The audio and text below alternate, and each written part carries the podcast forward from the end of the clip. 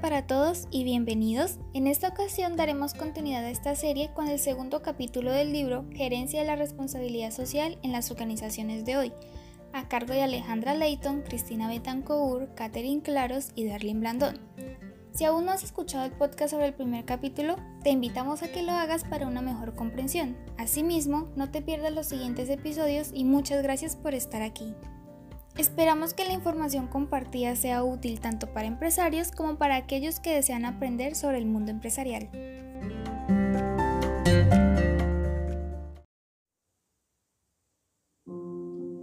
Buen día, mi nombre es Alejandra Leitón. En este segundo episodio quiero comentarle a cada empresario tolimense acerca de la importancia de implementar la responsabilidad social en la organización y todos los componentes que ésta requiere para poder desenvolverse en el contexto actual. Actualmente, los empresarios tolimenses se enfrentan a diferentes retos, problemas y situaciones que suceden alrededor de la empresa, los cuales impactan directamente en la sostenibilidad de la misma, es decir, la permanencia de la empresa a través del tiempo. Retos ambientales como el calentamiento global y el agotamiento de los recursos naturales, sociales como la desigualdad y el crecimiento de la población, y empresariales como la eficiencia, competitividad y rentabilidad. Además, el entorno en que se encuentra la empresa es caracterizado por ser dinámico y complejo. Por tal razón es necesario que integre la responsabilidad social empresarial en sus acciones diarias. La responsabilidad no solo es una herramienta de administración para gestionar los retos y minimizar los impactos sociales, económicos y ambientales, sino también es esencial para integrar los intereses de la sociedad, reconocer sus necesidades y expectativas del servicio o producto que ofrezcan al mercado. La implementación de responsabilidad social empresarial y valores, principios éticos y morales ayuda a crear un valor compartido, un valor social que se transmite a través de sus buenas acciones frente al entorno y la sociedad. Pero para lograr este objetivo, usted como empresario tolimense debe brindar los recursos físicos, económicos y tecnológicos, asimismo formular políticas, actividades y procedimientos que logren integrar en su totalidad las actividades diarias de su compañía. Usted debe tener en cuenta que la responsabilidad social empresarial es un recurso fundamental de la empresa, ya que influye en todas las decisiones y mejora el posicionamiento y la imagen. Pero eh, para poner en marcha todo programa de responsabilidad social y aumentar el reconocimiento y valor de la organización, se necesitan ocho componentes claves. La ética debe ser el centro de la actuación responsable. Gracias a ella usted puede elegir lo correcto y saber qué le conviene a su organización o al entorno en el que se desarrolle.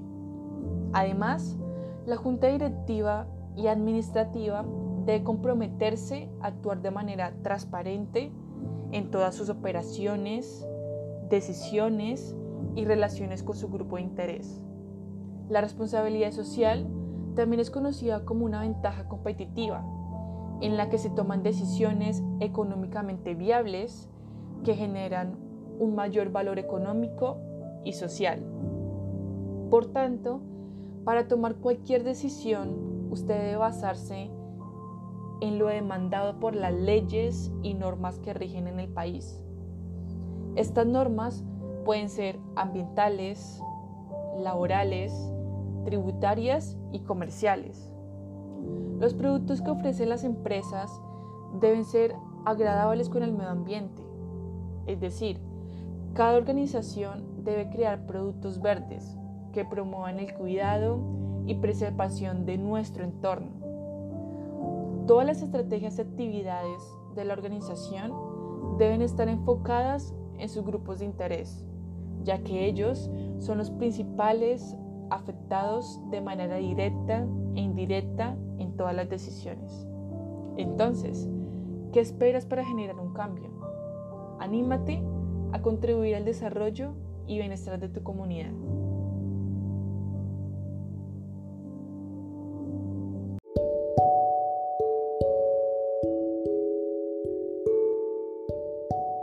Gracias Alejandra, mi nombre es Cristina Betancourt y en esta oportunidad estaré hablando acerca de los principios de la responsabilidad social empresarial. Bueno, la responsabilidad social empresarial, al ser un sistema en el que se conjugan aspectos sociales, ambientales, económicos, organizacionales, éticos e internacionales, es fundamental que posea principios, los cuales son fundamentos que permiten el desarrollo de un razonamiento basado en cimientos teóricos y conceptuales. La guía ISO 26000 de responsabilidad social empresarial en el 2010 propuso siete principios que deben ser complementados de acuerdo a las características de la empresa y el entorno en el que se desempeña. Asimismo, se debe tener en cuenta a la hora de plantear las políticas y actividades de la responsabilidad social empresarial. El primer principio es la rendición de cuentas. Este se refiere a que la empresa debe afrontar las consecuencias tanto positivas como negativas de sus actos y decisiones en la sociedad, economía y el medio ambiente.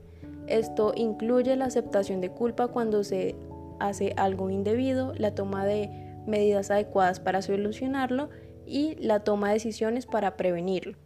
El segundo principio es la transparencia, el cual señala que la decisión y actividad, sobre todo cuando ésta tiene un alto impacto en la sociedad y el medio ambiente, deben ser transparentes, claras, precisas y completas, con un alto grado de racionalidad y suficiente información. El tercer principio es el comportamiento ético. Si bien se sabe que este se encuentra ligado al comportamiento responsable, del cual nacen programas sociales y ambientales que tienen como objetivo el bien común, la justicia y el respeto, la ética se debe interiorizar mediante valores como honestidad, integridad y equidad. El cuarto principio es el respeto a los intereses de las partes interesadas. Como bien lo dice el nombre, la organización debe respetar, considerar y responder a los intereses de las partes interesadas no solo clientes, empleados y accionistas, sino también incluir a las demás colectividades que se ven afectadas por la manera en que la organización desarrolla su actividad empresarial. El quinto principio es el respeto al principio de legalidad. Este consiste en que la organización actúe bajo el cumplimiento de la ley aplicable al territorio interacción. Además, esto se considera parte del cumplimiento normativo el cual se estipula en contratos y demás instrumentos jurídicos. El sexto principio es el respeto a la normativa internacional del comportamiento, los cuales acogen voluntariamente a los estados con el fin de garantizar el bien de los grupos sociales. Entre estas normas se encuentran las dictadas por la Declaración de los Derechos Humanos, la Declaración de Río en materia de desarrollo sostenible y las emitidas por la Organización Internacional del Trabajo. Y por último, el séptimo principio es el respeto a los derechos humanos, el cual indica que la organización debe respetar los derechos humanos y reconocer tanto su importancia como su universalidad. Se exige garantizar su cumplimiento, en especial cuando se relaciona con prácticas laborales con niños, la relación con la corrupción y el deterioro del medio ambiente. El cumplimiento de estos siete principios permite que una organización responsable y sostenible resalte ante las demás. Además, los principios son complementarios, por lo tanto deben de ser coordinados y complementados con los demás principios y la filosofía de la empresa.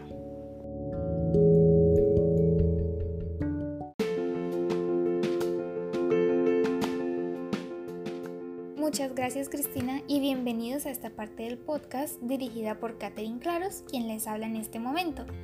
Iniciaré hablando de la triple cuenta de resultados, la cual es una herramienta que utilizan las organizaciones para medir los impactos sociales, ambientales y económicos que la empresa genera en su entorno de operaciones. Adicionalmente, se utiliza para visualizar el enfoque de sostenibilidad que la organización le deberá dar a sus procesos. Este enfoque contiene algunos principios como lo son la sinergia, en el sentido de que las tres dimensiones deben planearse y evaluarse en conjunto. Antes de continuar, recordemos que las tres dimensiones son la dimensión social, la dimensión económica y la dimensión ambiental. El segundo principio es el de equilibrio, donde se señala que las ganancias de la empresa deben ser coherentes con el impacto que han causado en la sociedad. El tercer principio trata sobre la generación coordinada de resultados en las tres dimensiones. El cuarto principio hace referencia a la medición y planeación. Finalmente, el quinto principio argumenta el grado de correlación que tienen las tres dimensiones. Ya he mencionado en algunas ocasiones las dimensiones, pero a continuación explicaré un poco sobre cada una de ellas, iniciando por la dimensión social. Esta dimensión es la encargada de monitorear el impacto de las actividades y los procesos en ciertos grupos sociales, los cuales generalmente se componen de los empleados de una empresa y sus familias, los proveedores, los clientes, la comunidad que rodea físicamente a la empresa, el gobierno, la competencia, entre otros. Una estrategia que toda empresa puede usar es desarrollar actividades de involucramiento con cada uno de esos grupos sociales, como por ejemplo diseñar proyectos de acción social o inversión social. En cuanto a la dimensión ambiental, aquí se hace referencia al compromiso de sostenibilidad que la organización tiene para con el entorno y para ello cuenta con dos enfoques. El primero es el preventivo, que consiste en no ocasionar daño considerable al medio ambiente, y el otro enfoque es el correctivo, el cual busca compensar el daño que se ha cometido con respecto al medio ambiente. Una organización puede usar distintas herramientas para la gestión de la responsabilidad ambiental, como lo es el uso de tecnologías limpias o el fomento de actividades ecoeficientes como el reciclaje. Por último, tenemos la dimensión económica, que hace referencia a la contabilidad o el modelo de triple resultado, donde se toma en cuenta los resultados que la empresa ha tenido en materia económica. En esta parte se menciona algo muy importante y es lo siguiente, que mientras la empresa asegure recursos para vivir y crecer, esta está contribuyendo al desarrollo mediante la generación de empleos, oferta y demanda de productos, satisfacción de necesidades y pago de impuestos. En la dimensión económica, la empresa debe conseguir, junto con una contabilidad adecuada, la suficiente liquidez para pagar sus obligaciones e invertir, lograr crecimiento en el mercado, entre otros, y además fomentar el buen gobierno y una cultura operativa responsable.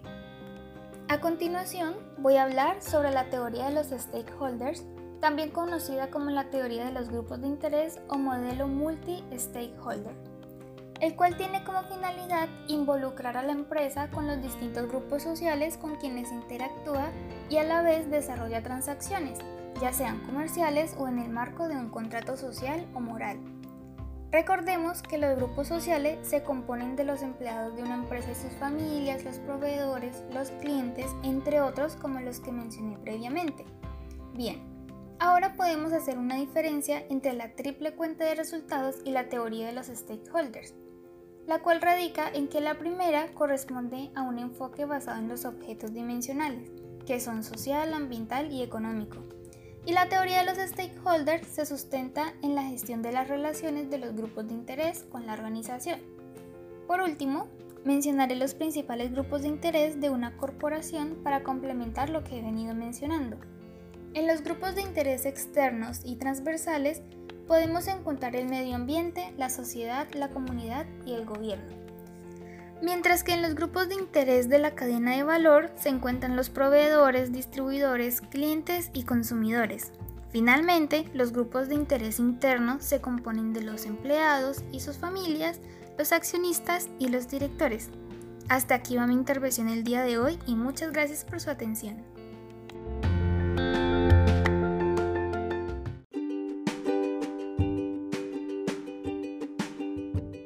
Muchas gracias Sofía por tu intervención tan acertada y precisa. Ahora, continuando con el contenido del programa del día de hoy, quiero tratar una teoría que todas las empresas deberían tener en cuenta al desarrollar las actividades de la misma. Esta teoría es llamada la pirámide de las responsabilidades. En 1991, un autor y profesor de gestión de negocios llamado Archie B. Carroll presentó una postulación que mencionaba una serie de responsabilidades que cada una de las empresas debería de considerar y priorizar de acuerdo a su importancia. De esta manera, presentó un modelo que estipulaba el cumplimiento de las responsabilidades económicas con aquellos grupos de interés primeramente, posteriormente entraban las responsabilidades legales y éticas y finalmente en el ideal aparecían las filantrópicas. Abordando cada uno de los niveles propuestos por el autor, nos detendremos un momento a entender mejor a qué se refiere cada nivel. Las responsabilidades económicas constituyen la base de la pirámide y consisten en la producción de dichos bienes y servicios que los consumidores adquieren. Hay que resaltar que en este proceso la empresa obtiene una ganancia aceptable por la venta. Las responsabilidades legales tienen que ver con el cumplimiento de la ley y de las regulaciones estatales. Las responsabilidades éticas constituyen la obligación de hacer lo correcto, justo y razonable. Esta actitud implica evitar o minimizar el daño a aquellos grupos de interés con los que se relaciona la empresa. Y por último, como eslabón ideal nos encontramos a las responsabilidades filantrópicas. Estas comprenden aquellas acciones corporativas que responden a las expectativas sociales sobre la buena ciudadanía corporativa. Esto constituye cualquier actividad o programa que promueva el bienestar social o mejore la calidad de vida de la comunidad colindante. A partir de esta información, usted, amigo empresario, puede identificar en qué eslabón se encuentra y cuál sería el conjunto de responsabilidades a cumplir por consiguiente. Continuando con nuestro programa, finalizamos el día de hoy nuestra sesión respondiendo a esta pregunta. ¿Por qué se debe considerar a la responsabilidad social empresarial como un sistema? Como respuesta a esta pregunta, la responsabilidad em-, social empresarial debe considerarse como un sistema porque es aquella por medio de la cual la organización maneja, a través de sus áreas funcionales, las relaciones con los grupos de interés. Así, comportándose como un proceso coordinado y sinérgico, busca lograr dos objetivos principales. El primero, que una organización actúe bajo parámetros de sostenibilidad y responsabilidad y por consiguiente que la organización contribuya al desarrollo sostenible. Para alcanzar los objetivos, cada una de las áreas funcionales de la organización cumple un papel activo en el proceso de inclusión de la responsabilidad social en el sistema organizacional. Así, cada acción que ejerce cada una de ellas contribuye a garantizar la sostenibilidad y responsabilidad de la organización. Como ejemplo podemos encontrar varios temas en los que las empresas pueden contribuir. Respecto al medio ambiente, se puede promover la prevención de la contaminación, el uso sostenible de los recursos o la mitigación del cambio climático. Respecto a las prácticas justas de operación, la empresa puede manejar una filosofía de transparencia, fomentando una política responsable anticorrupción, siendo un competidor justo y hasta promoviendo la responsabilidad social en la cadena de valor. Así como las acciones anteriormente mencionadas, se evidencia cómo la responsabilidad social empresarial participa en cada uno de los procesos de la organización. Con esto, queridos oyentes, terminamos nuestra segunda sesión. Muchas gracias por estar aquí y esperamos nos acompañen en los siguientes capítulos del libro.